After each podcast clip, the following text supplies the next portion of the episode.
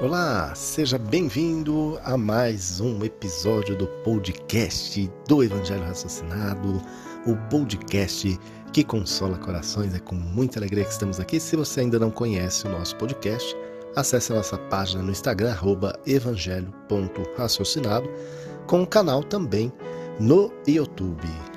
Bom, hoje falaremos sobre Paulo de Tarso. Esse será o tema do nosso episódio de hoje. Falarei brevemente sobre a vida do apóstolo de Cristo, responsável pela disseminação e fundação de muitas igrejas no cristianismo primitivo. Para falar de Paulo, óbvio que utilizaremos, né, lembraremos das passagens bíblicas, mas também como suporte, trazendo os detalhes também colocarei aqui o livro escrito, né, na verdade, psicografado por Francisco Cândido Xavier, Chico Xavier, ditado pelo querido Emmanuel, chamado Paulo e. Porque Paulo, não podemos falar de Paulo sem falar de Estevão. Estevão que foi o primeiro mártir da igreja, do cristianismo. Né? O livro longo, porque a história de Paulo é uma história que eu gosto de contar, porque é uma história muito humana, uma história que mostra um ser que erra, um ser que tem os seus deslizes, mas um ser que tem uma redenção, uma recuperação, uma evolução moral, um despojamento do ego incrível, a ponto dele dizer já não sou mais eu quem vive, mas Cristo vive em mim. Então, sabemos que Paulo é o nome após ele se converter ao cristianismo. Antes, o nome verdadeiro de Paulo é Saulo, Saulo de Tarso, um doutor da lei, estudioso, de família nobre de Tarso, ele, que tinha o futuro garantido dentro do sinédrio, formado pelo grande mestre Gamaliel, que era o seu mentor. Ele que tinha toda a vaidade, ele que tinha um poder magnífico de locução, de articulação, sendo um dos principais candidatos futuros para comandar o Sinédrio, uma pessoa de muita influência. E Paulo, na verdade, Saulo, vamos colocar os nomes corretos, né? Saulo, resumidamente, gente que não vai dar para contar toda a história, recomendo que leiam o livro Paulo Estevam, que é maravilhoso. Né? Os textos, as cartas de Paulo na Bíblia também, tem muita coisa é, lindíssima, como também o filme, que mostra uma parte final da vida de Paulo, né? que chama Paulo Apóstolo de Cristo. Mas Saulo, né, já em Roma, na verdade, Jerusalém, me perdoem, em Jerusalém, ele é, visita a, a comunidade chamada Caminho, que era a comunidade fundada por Pedro, por Felipe, por Tiago, pelo, por alguns dos apóstolos discípulos de Cristo que haviam fundado uma instituição voltada para o atendimento dos filhos do Calvário. Aqueles necessitados, aqueles que precisavam da ajuda, do cuidado, os doentes, os órfãos, os idosos. E ele vai um dia fazer uma visita a essa instituição, porque escutou falar sobre as pregações dos apóstolos e havia um homem chamado Gesiel que faziam pregações maravilhosas.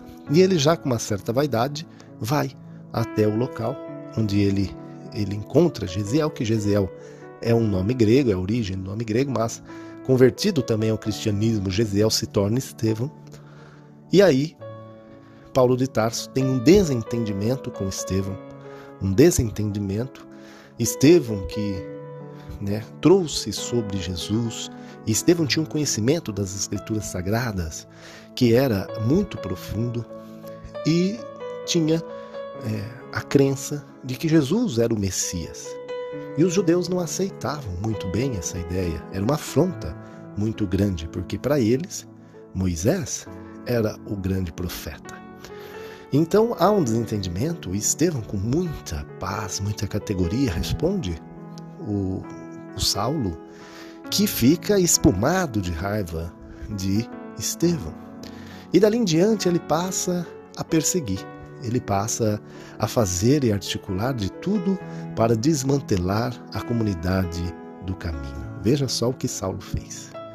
Então Saulo, em suma, não vai dar para detalhar, mas Saulo ele se torna o grande perseguidor, um dos primeiros perseguidores dos discípulos de Cristo.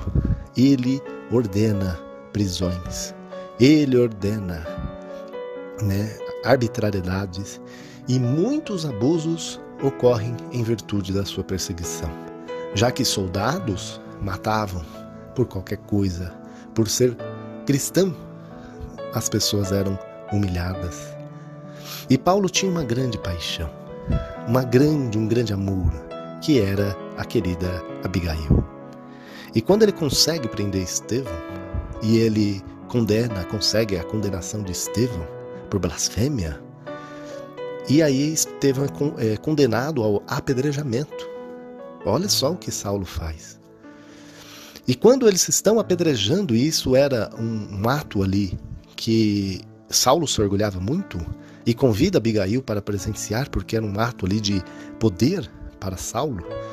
E Abigail chega no evento meio contrariada, que ela não queria presenciar aquilo, mas ela vai em respeito ao, ao seu amor, né? Eles eram ainda né, namorados, vamos dizer. Ela olha Estevão e o reconhece. Estevão. Estevão era o seu irmão que ela perdera há muito tempo na Grécia. Abigail e Gesiel. Sim, aquilo faz com que Abigail entre em colapso, né? E, e Saulo percebe na hora que algo não estava correto. E aí, quando ele percebe que Abigail é irmã de Estevão, já era tarde. Estevão estava prestes a dar os seus últimos suspiros.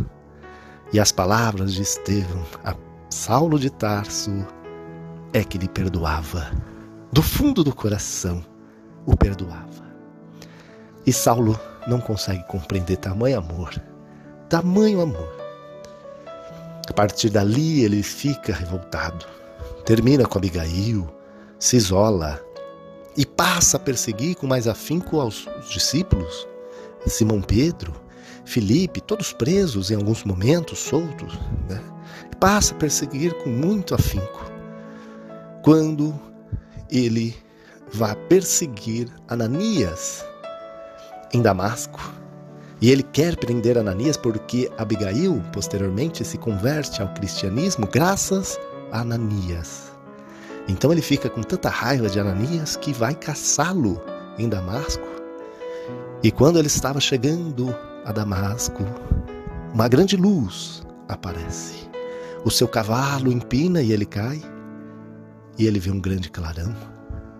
E quando ele olha, ele escuta uma grande luz, um ser de muita luz, dizendo: Saulo, Saulo, por que me persegues?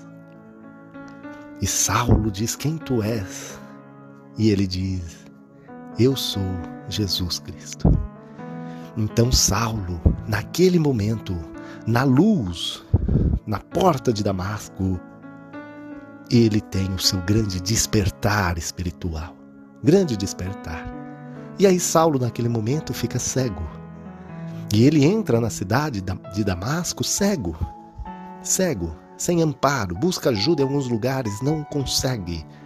E quem vai ajudar Saulo de Tarso? Quem o cura? Ananias. Olha só como Jesus é.